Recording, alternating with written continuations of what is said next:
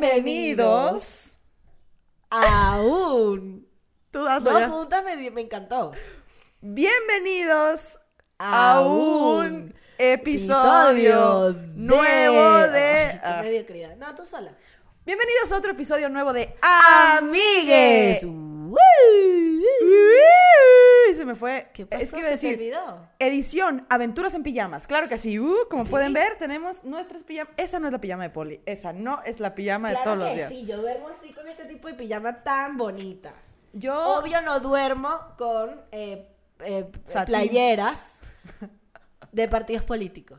Yo tengo pijama. Yo no vengo aquí a mentirles. Yo soy esta persona que duerme con playera de partido político. Bueno, en este caso es una de Comedy Central. Pero como dice Megan Thee Stallion, I rather keep it real with you. Ahí está, esta mira. Yo O sea, así- me estás diciendo que yo no soy real. No, güey, esa pijama nunca te, la, nunca te la había visto. Paula duerme en un calzón y una camiseta que era de alguna persona mucho más grande que ella. Suéltame. Yo, bueno, está bien, es verdad, yo no duermo así. Pero se ve muy bien. Pero dije, eh, si tengo este tipo de pijamas que mi mamá me regala, ¿por qué no las estoy usando eh, para, para, para, eh, ¿cómo se dice? Para exhibirlas. No para te- exhibirme. ¿No te estresa mucho cuando las pijamas apestan? ¿Cómo? Please. ¿Nunca, Elaborate. ¿Nunca te ha pasado que has olido una pijama y dices, ¿what? Pero tu propia pijama. Tu propia pijama. Como que un día sudas mucho o algo y al otro día es como, No, yo honestamente, y esto no va, esto va a sonar terrible, pero yo tengo muy buen pH. Yo, yo sudo muy Me bien. voy. De verdad, o sea, yo, pero ya va, no vayan a creer que, ay, sí, la que tiene buen pH, soy peluda como nadie. O sea, yo, sí, yo soy cuatro o cinco veces más peluda que tú. O sea, yo vi tu pierna después de tres semanas de afeitarse y yo dije, Dios mío, ¿qué es esta bendición de Dios? O sea, Grecia es, es lampiña. Yo, por el contrario, soy un lobo. Pero eso, no sudo mal. Nunca he olido mi, mi pijama y he dicho, verga, huelo terrible. O sea, yo lo que he olido mío que digo, esto está horrible, es la ropa del gym. Pero lo normal. así de que, Lo normal. Podríamos ser una pareja de un hombre lobo y un zombie. Y un vampiro. Y un vampiro. Y te voy a decir, Aunque los- no, porque los vampiros no sudan, creo yo. Ah, Entonces, ¿No? un zombie porque ya apesta, está podridón. Ah, exacto. No sale al sol. O sea, yo, así con un ojo salido, ¡desayuno! así salgo a pedirle desayuno a Poli. ¡Desayuno! Desayuno. Yo estoy un poco lenta hoy, perdónenme. Está- estoy entre la gripe y el hecho que estamos grabando a las 10 de la mañana. Tengo sueño, muchachos. Este es su episodio especial en pijamas y el tema que les traemos hoy después de, de esta larga introducción. Sensual. Un movimiento Sensual. sensual. El tema de hoy no es el movimiento sexual, amigos. Sexual. el que en hambre tiene, pan piensa. No. El tema de hoy son los miedos. Oh. Tengo que confesar una cosa, nunca he entrado a una casa del terror. Yo tampoco, qué estrés. Tengo Qué 27 estrés. años y nunca he entrado a una. Es que yo nunca voy a entender cómo la gente paga por entrar a un lugar y que te den 15 preinfartos seguidos. O sea, Pero- no lo entiendo. Mi, mi lógica es, yo ya vivo con miedo. O sea, yo ya vivo con miedo, no voy a ir a Yo ya soy provocarme. mujer. Sí, ¿Para qué quiero entrar a una casa del terror? México es mi casa del terror, Exacto. ¿sabes? Como... Ay, no, güey, ay, no. Ayer, ayer iba, ayer fui a la farmacia así, la, la, la, la, y afuera sale un güey, disculpa, y yo, ¡ah, no me mates! Y él, "Tien, me das un peso, y yo, ah, bueno, toma. Y me fui corriendo a ver si no me estaba siguiendo yo. A mí me pasa eso muy heavy. Este. Que desconfío de la gente. Soy una mujer muy desconfiada. Soy una mujer social, creo que soy muy social, pero soy desconfiada y me, me pasa que. Que cuando las cosas, la gente pinta muy bien o empiezan a surgir cosas que me parecen como que esto va muy.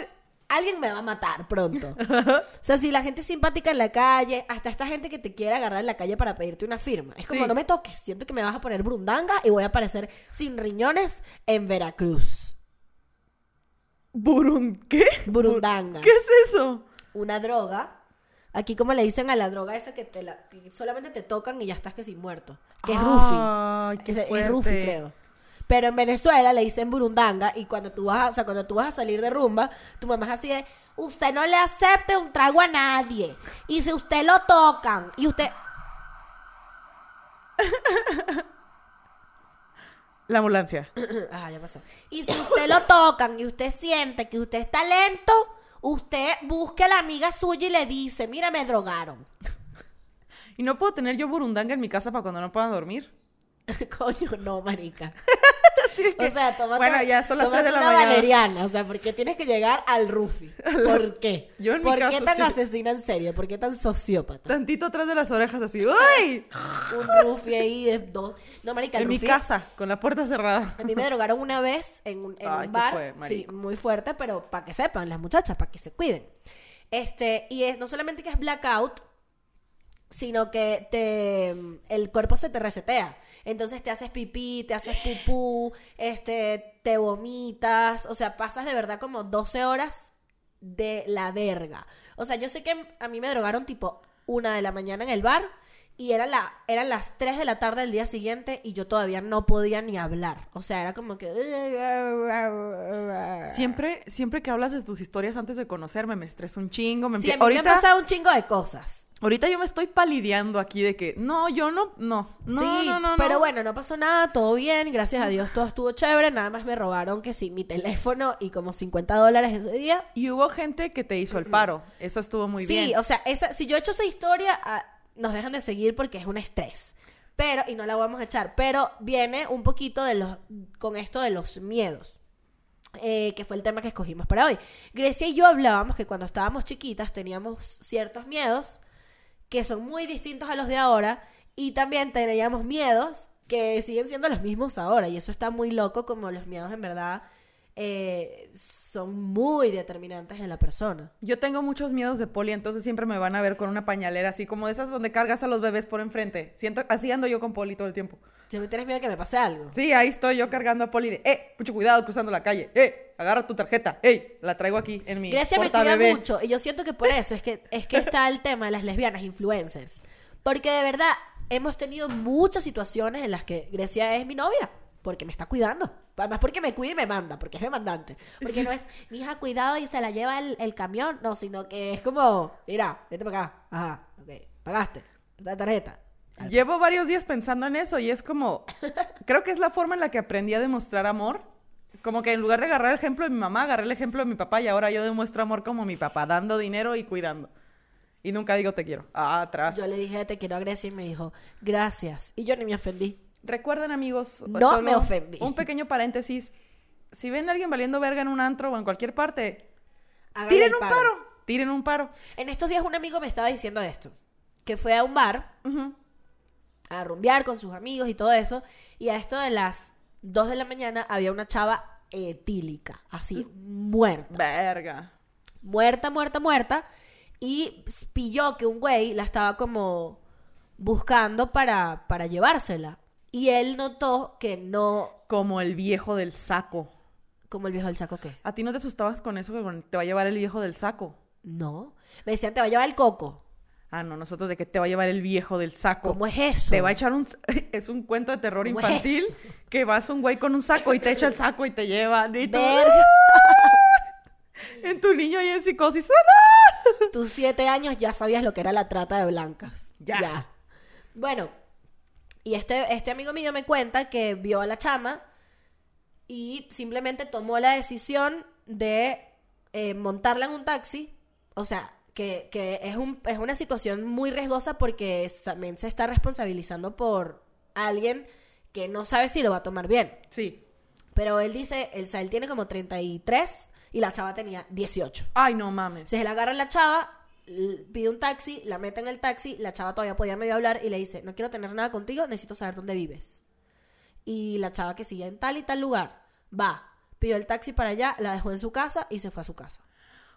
Qué padre que la No, acompañó. tiene ni idea cómo se llama. no Héroe. lo que quiero decir es, esto pasa. O sea, pasa demasiado. Niñas que o pierden la, la noción de la bebida, y está bien, es válido, son etapas que todas tenemos que vivir, pero vivimos en un mundo súper inseguro y qué cool que haya como pequeños héroecillos por ahí queriendo este, ayudar, ¿no? Pero ese era uno de mis miedos cuando yo estaba chavita que iba a antros, Bueno, que no sabía. vámonos cronológicamente. Ajá. ¿A qué le tenías miedo cuando estabas chiquita? Cuando eras una niña. Me disculpan demasiado la moquera, pero tengo la nariz muy tapada. ¿A qué le tenías miedo cuando eras niña? Yo le tenía miedo a. Yo le tenía miedo a los tiburones siempre que iba al mar. Era como algo que yo sabía que a, a mí me iba a matar un tiburón. Yo sabía que yo me iba a morir con un tiburón. Le tenía miedo a los terremotos y le tenía mucho miedo al calentamiento global. O sea, yo recuerdo clarito tener, estar en tercer nivel, así tercer nivel. O sea, tenía como seis años, algo así. Y yo de que son los mismos miedos que tienes ahorita. Ya sé, es lo que te iba a decir. Tiburones, terremotos y el calentamiento global. Pero ahora te da miedo que se acaben los tiburones, así Ajá. que... ¡ah! Eh, y me acuerdo que nos mostraron unos videos, este video clásico del oso polar gigante en un cuadrito de nieve de este tamaño. Y yo veía al osito polar así, pegadito, pobrecito, metido en la, en, la- en- en la vaina así como que todo sudado y sucio porque ya no estaba blanco, sino que estaba gris. Y yo decía, Dios mío, qué horrible mundo. A los siete años así de... ¡ah! Y llegué a mi casa y yo dije, no puede ser, no puede ser. no la, puede primera ser". de- la primera depresión de muchas. Tú no de Paula Díaz. Tú no sabes la primera depresión lo que fue eso para mí.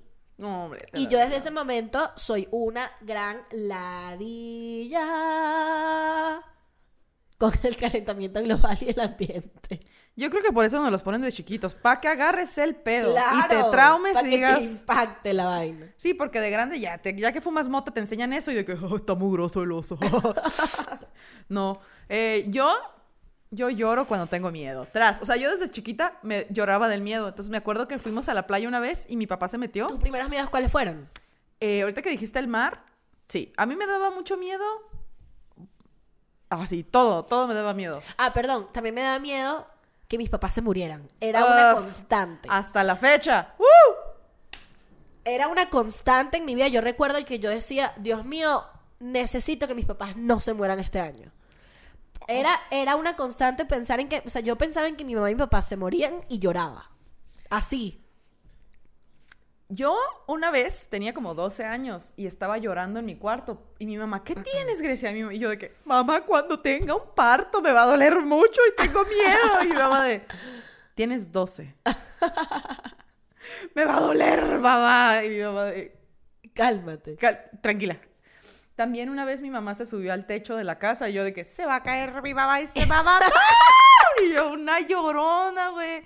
¿Qué más? Uf, mis primos culeros me pusieron a ver El Exorcista de chiquita. Uy, no. Chinga, tu madre no podía apagar el foco, güey. Marica, ¿tú sabes qué película me marcó a mí? Que yo tuve miedo, no estoy mintiendo, siete años. Eso. El aro. Yo vi el aro y yo tuve siete años miedo. Así que yo veía un televisor en la noche que se apagaba y yo decía, va a salir la del aro. Y ya yo tenía que sí 17, ¿sabes? Ya era adulta casi. ¿Viste la película del Eso? It. Ajá. No. Que, bueno, no, yo no veo películas de terror. O sea, yo la última película de terror que vi fue El Aro. Les digo, tenía como 10 años. Y no se vuelve a Y repetir. no, y fue terrible. O sea, me marcó muy fuerte. Yo creo que la vi en el canal, en el canal 5, así, en la tele. El Aro. Ah, o no, It. En la tele pública. Yo estaba ahí toda niña en pañales. Y hay una escena en la que sale de las coladeras. Entonces yo vi esa mierda y me bañaba viendo esa madre así que me caía jabón en los ojos y yo. "Ah, ah". niña, güey, mi niña, yo, "Ah, ah, ya me voy a bañar. Ah". Me jugaba con los ojos abiertos así que a mí no me va a agarrar. Tú sabes que yo también me bañaba con los ojos abiertos porque yo sentía que los iba a abrir y iba a estar la del aro aquí. O en la noche que ya, o en la noche que vas. No, la noche era horrible. Yo dormí con mis papás hasta que tuve como 17 años, hasta que me mudé a Estados Unidos sola. ¿Por qué?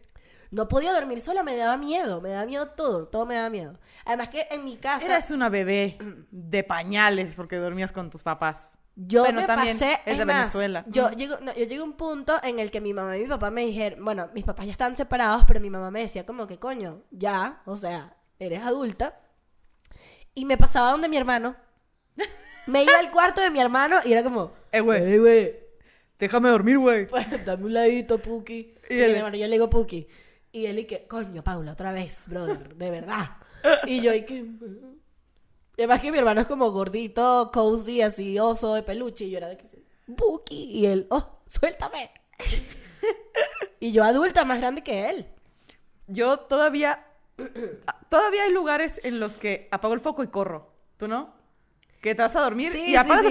En, mi en mi casa de Caracas es así, porque en mi casa de Caracas tiene un pasillo larguísimo para llegar a los cuartos. Y de la sala a los cuartos, de verdad es un pasillo negro, o sea, un callejón de la muerte. Y ahí apago la luz y salgo corriendo con mi vaso de agua como un niño. Como un niño para que no se caiga el agua, así. ¿Sabes que por eso me gusta tanto leyendas legendarias? Porque hablan como cosas de, de terror, pero se están riendo. Y entonces yo estoy así de, no me da miedo ya. Ya no tengo miedo a los fantasmas y a los demonios. Así. Pero, güey, yo tenía miedo. Otro miedo bien estúpido que tenía cuando estaba chiquita era que mi mamá se pintaba el cabello.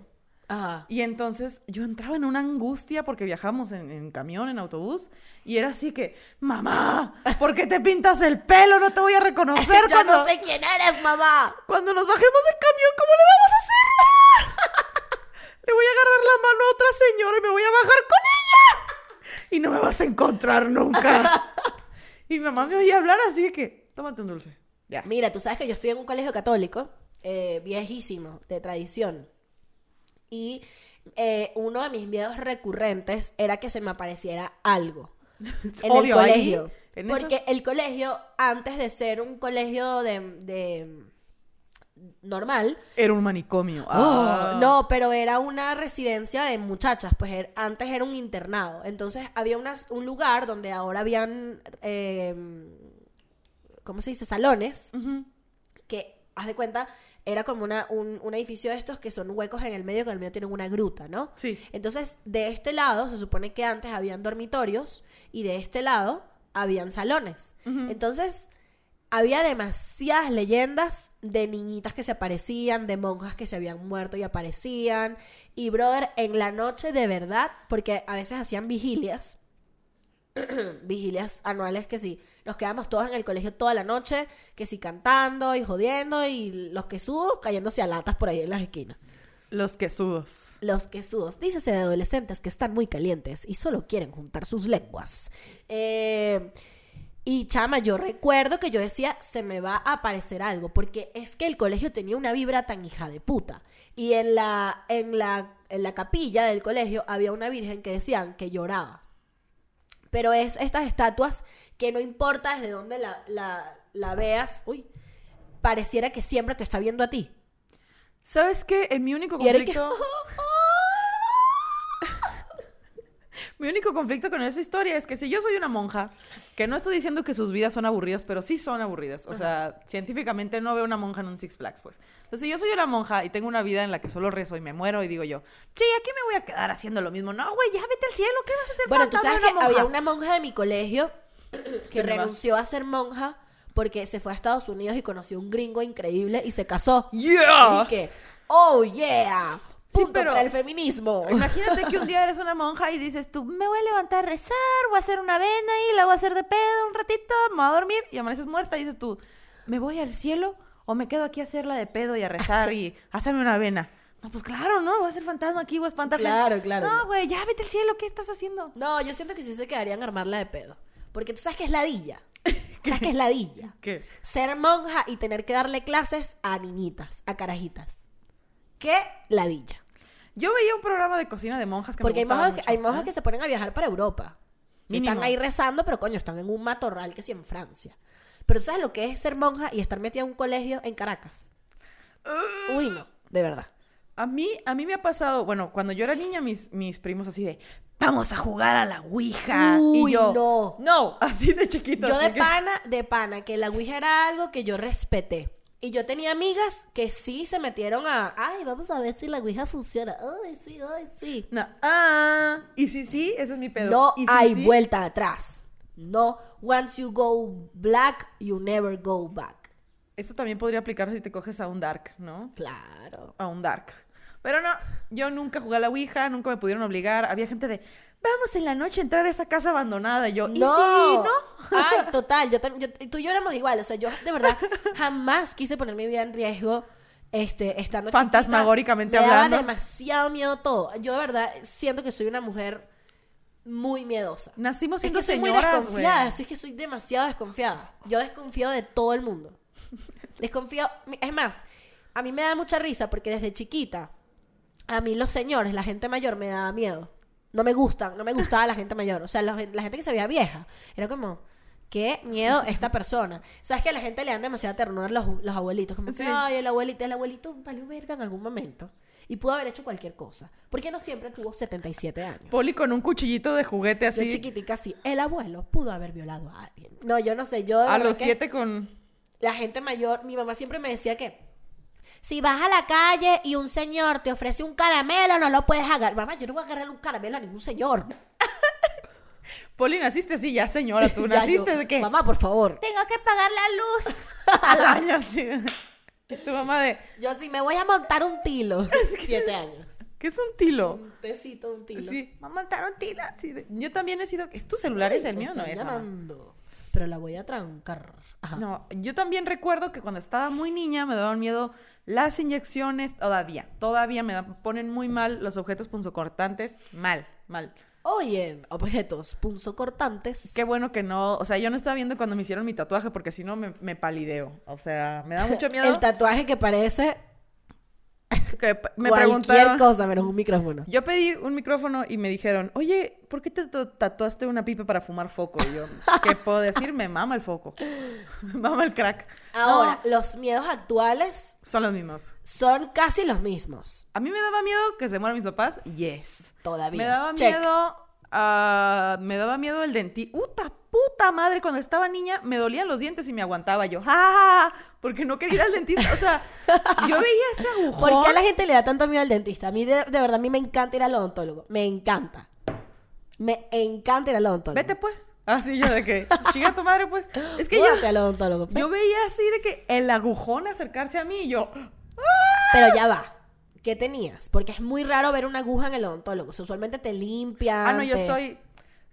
Tengo una condición en los dientes en la que, debido al flúor en el agua de Hermosillo, mis dientes son muy débiles. O sea, si estornuda Ah. Willy Wonka, a mí ya me salió una carie. Entonces, todo el tiempo tengo caries. Yo tengo que lavarme los dientes tres veces al día. Rara esa carie. metáfora, pero va. Willy Wonka, así que, chullo, ay no. Entonces, a mí todo el tiempo me estaban llevando, entonces veía todo el tiempo la aguja y lo, el sonido del torno. y yo, Sí, es que el sonido sí es estresante. Yo, yo le armaba demasiado de pedo con las inyecciones y con la sacada de sangre. Pero era así un drama que yo era y que. eh, no, que. Pero que me. Y. te- Y marico. ¿Sabes? Era como. El Así. drama. yo también lloraba y, Y- lo. Llegó un punto en el que ya no me dio más miedo. Creo que fue que mi papá inyecta súper bien. Mi papá inyecta, pero que increíble. Y una vez tenía que hacer un tratamiento donde me tenían que inyectar todas las semanas. Me tenían que inyectar que sí, la nalguita, pues. Y mi papá me inyectaba también que no lo sentía. O sea, era como que en verdad no, no, o sea, sentía era como el, el- la medicina que pasaba por, que pasaba, me imagino que por el, por el musculito, no sé, por el musculito, ¿sabes? Como el culito, pero chiquito. Ajá. Este, La comedia no para no, pa- la comedia no para, no Amiga. para, no para, no para. Ajá. Y desde ahí me super, se me quitó el miedo de las agujas, de la sacada de sangre. No me gusta la sangre, no me gusta verla, pero era como que va y ya.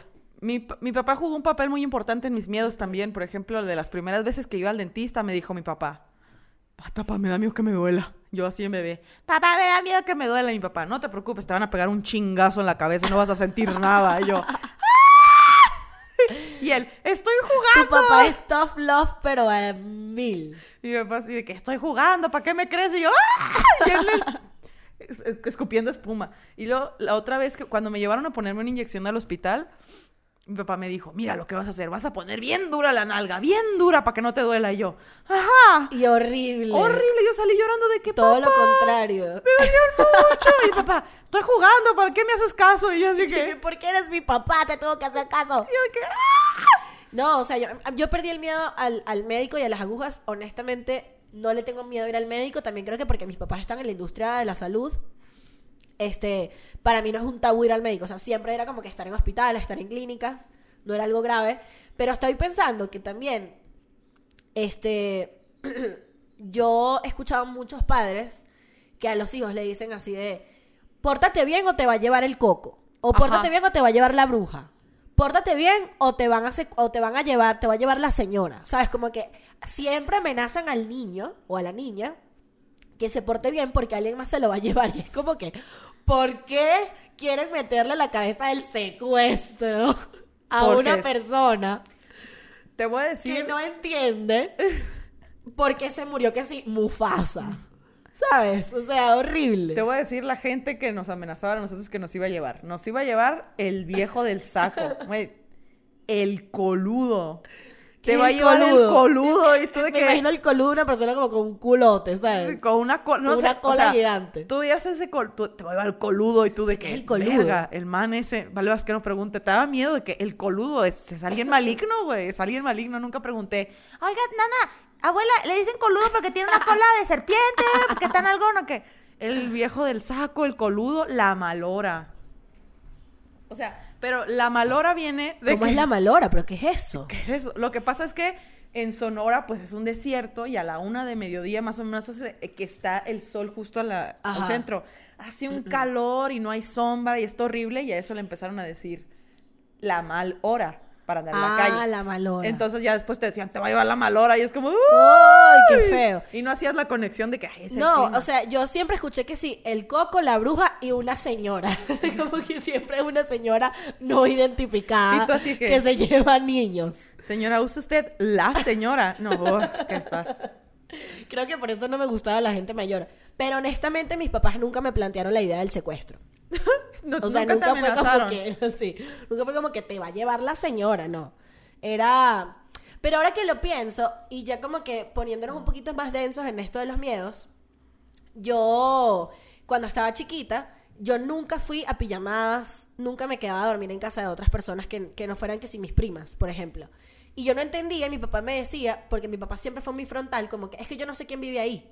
O sea, yo no sé si ahí vive un señor, un abuelo, un tío, un hermano, un primo que te pueda hacer daño. Y yo era como que, ay papá, ¿cómo me va a hacer daño el abuelito de no sé quién cita? Y ahorita de grande, oh. Así de, oh shit. Oh, Y honestamente, snap. nunca en la vida este, me quedé yo en casa de alguien más porque no entendía. Claro, empezaron a pasar los años y yo decía, como que sé por dónde va mi papá.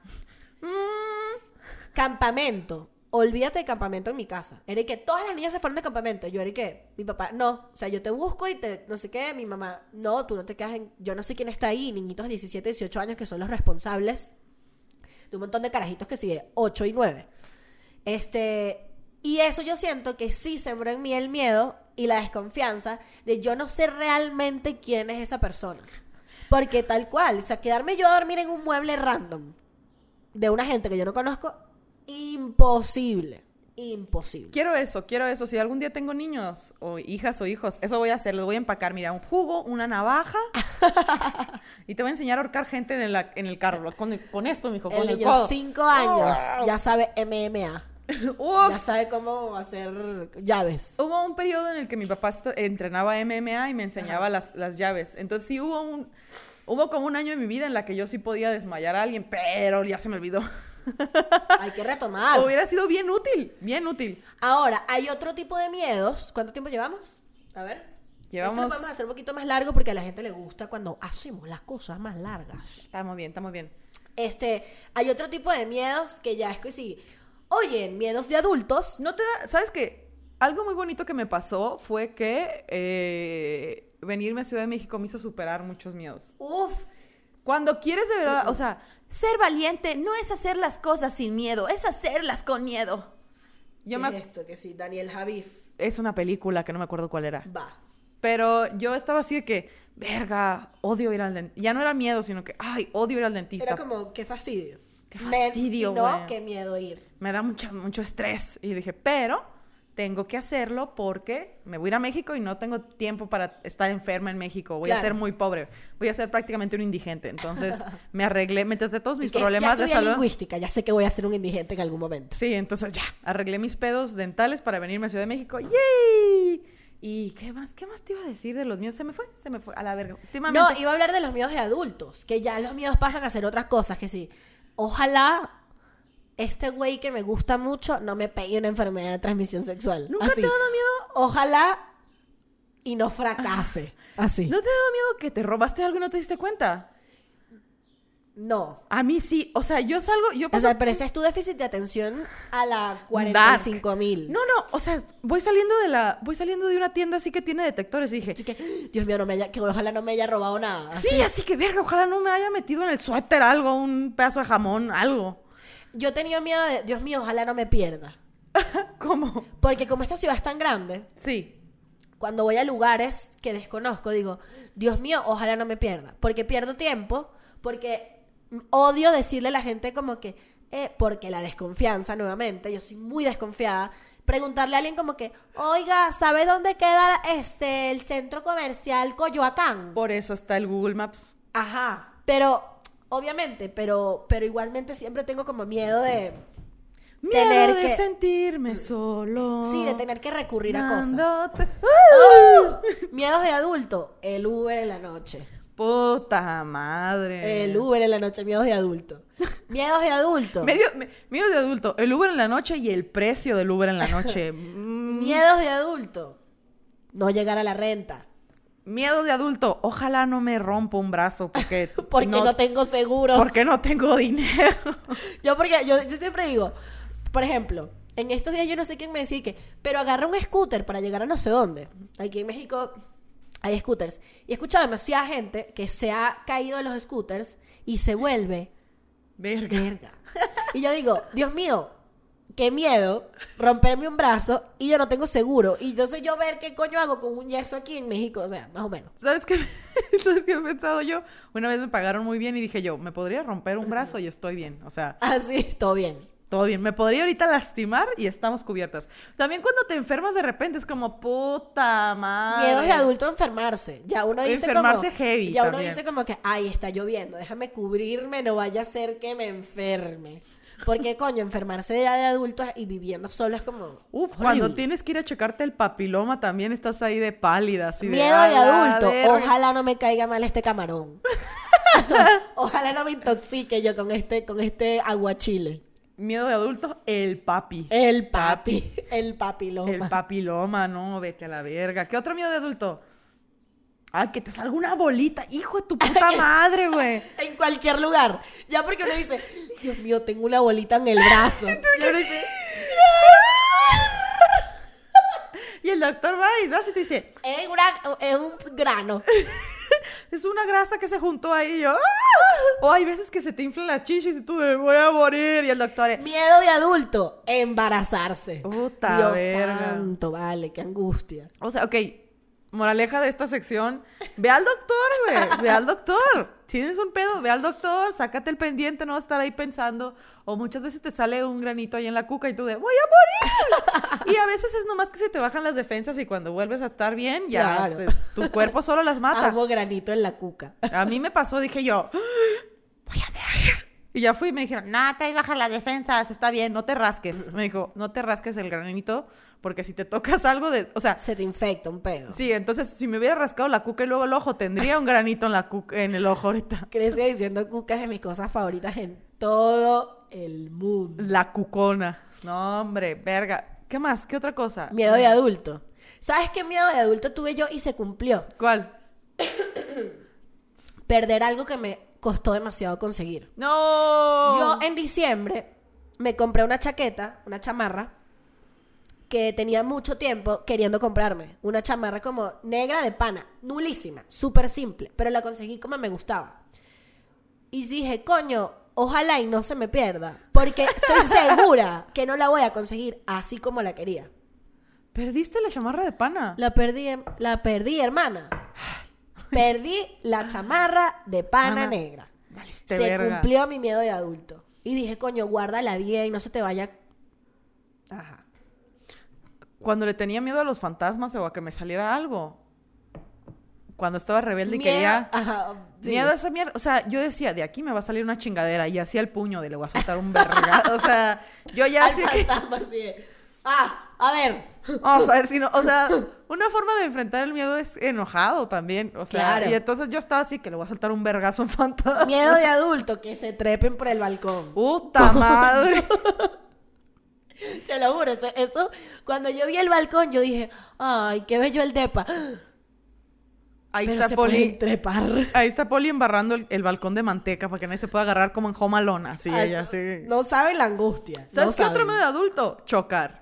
Coño, de y pana. yo ya choqué un chingo de veces y no manejo. O sea, yo voy ahí de ¡Uy! detrás. Bueno, yo cuando tenía carro, miedo de adulto era, ojalá, porque en Venezuela, y que, oye, en historias del comunismo, tururú, El Sistema Bolivariano de Comunicación e Información, a través del satélite Simón Bolívar, transmite a continuación el siguiente mensaje de la República Bolivariana de Venezuela. Me empiezo a Eh, poner blanca así. Sí, ya Grecia Pálida, ¿eh? necesita que sí, agua con azúcar. Eh, en Venezuela, las calles tienen demasiados hoyos, demasiados huecos donde puedes caer y vuelves nada los, los cauchos, las llantas. Y hubo un momento en el que me robaron una, mi llanta de repuesto, me la robaron. Y yo no tenía llanta de repuesto y comprarla era un peo porque no tenía dinero, no sé qué y tal. Y el miedo de adulto todas las noches era, Dios mío, ojalá no se me reviente un caucho porque no tengo eh, caucho de repuesto y va a ser una ladilla, va a estar aquí varada en el medio de la noche en Caracas, ¿sabes? No, uy. Y de verdad iba manejando así. Respirando por el ano. Y- ok. Así. Uy, también cuando salgo de noche, uy, cuando tengo que agarrar un Uber después de estar bajo las influencias del alcohol o algo, voy así de que. Claro, ese. ¿Cuál es el plan de aquí? Pero Abro ese la ese es puerta. miedo de, de mujer adulta. Uf, yo de, ahora cada que, que me subo a un Uber, así que me subo, abro la puerta y la cierro, como para ver si no tiene seguro para niños. Digo yo, Totalmente. si Dios guarde, sienta la necesidad y me aviento aquí a la verga. Yo creo que el, el, el miedo, o sea, el miedo ya de, de, de, de ser grande, o sea, siendo ya grandes, es como que, de verdad, algo que atente contra tu seguridad ya es como, da demasiado miedo. Uy, las películas, yo, yo sigo sin ver películas de terror porque insisto con que yo ya vivo con miedo. Tú sabes que a mí me pasa algo ahorita con las películas. Y es que las películas de terror, de terror, o sea, como las películas de ficción, de cosas de, de así de fantasmas y de monstruos y tal, no me dan tanto miedo como las historias de la vida real, tipo la mujer que mataron y picaron en pedacitos y la dejaron picada en no sé dónde. Eso sí me da miedo. Eso me da miedo burda. O sea, es como que de verdad yo ya las películas de agresivas contra la mujer, contra los niños, o las películas donde hay algún asesinato, donde hay una balacera, o sea, las películas donde hay violencia, yo no las veo. Me generan un estrés muy importante. ¿Para qué? Así de que. Lo que nosotros decimos, cuando vemos películas es para qué? Para no pensar. Para no pensar. Vemos películas que ya vimos y que están el otro bonitas. día la de Hilary Duff. Ya estábamos trabadas. De que mándale un mensaje. Yo creo que sí. A mí por mi ansiedad, este, tengo pensamientos, ¿cómo me dijeron? Eh, fatalistas o algo así. Entonces, cuando yo me pongo mal, yo estoy en una película de destino final. O sea, puedo estar aquí sentada y digo, me va a dar toques la lámpara. Voy a estornudar y me voy a encajar en la nariz el micrófono. O sea, así ya me pongo bien piratona y digo, bueno, hora de sacar la burundanga. Claro que sí. Para morirte. Hora de sacar la dormirte 12 horas. Ya. Ya cuando estoy pensando en todo lo que me puede matar en 10 metros cuadrados, digo, "Ujú, la burundanga. ¡Uh! claro que sí, ya. Coño, este, yo estoy muy de acuerdo con eso. Yo también siento que Con la hay, un- hay, hay otro miedo que me genera a mí muchísimo la adultez y es el miedo a veces a la gente, como que la Uf. reacción de la gente, como que no le voy a escribir porque qué angustia que no vaya a reaccionar bien, o que me digan que no, o qué pena, o sea, como que uno está, es- miedos de adulto como en el rechazo, Ah. es un miedo muy cabrón, el cuando- fracaso es un miedo muy cabrón. O cuando, cuando tienes que cobrar algo que hiciste y de Y que tú, hola, me da miedo mandar un mensaje que me digan, Disculpa. yo no te voy a pagar, ¿cómo chingas? Y yo, "Ah". Bueno, yo tengo un año cobrándole a una gente algo que hice y al principio era como un estrés de que, ay no, qué vergüenza cobrarles por mi trabajo y mi tiempo. Y ahorita estoy así de que, ¡páguenme! Poli tocándole la puerta con la pistola, así de que, órale. Ustedes están viendo estas cejas. Hay un árabe aquí. A ver, ¿quieren que aprenda esto? Cuéntenme. Me acuerdo que antes tenía mucho miedo que, un miedo de adolescente era que se enojaran mis papás conmigo. Uf. Llegó un punto. ¿Sabes que yo pienso en eso también? ¿Qué? Que uno decía, uy, no voy a hacer eso porque mis papás se van a molestar. Y dije que, me vale verga mi papá ya. O sea, no me importa que se moleste. Yo muchas cosas de... No, sí me importa. Muchos de mis comportamientos de persona decente en sociedad era porque tengo que lavar los trastes o se va a enojar mi mamá. O sea, era más porque se iba a enojar mi mamá que porque Que es lo porque lo tenías que hacer. Ajá, y ahora de grande es como que tengo que lavar los trastes o no voy a tener en qué comer. Yo recuerdo que mi, que mi papá me decía, tienes que estar aquí a las diez y media. Brother, y yo a las 10 sudando frío. Así. Así. Dios mío, tengo media hora para estar en mi casa. Y lo peor es que mis papás eran los peor castigando. Erika, estás castigado. Y yo así de, ok. Y no había condición. O sea, no era como que no tienes televisión o no tienes, no vas más a la fiesta o, ¿sabes? No, era como, estás castigado.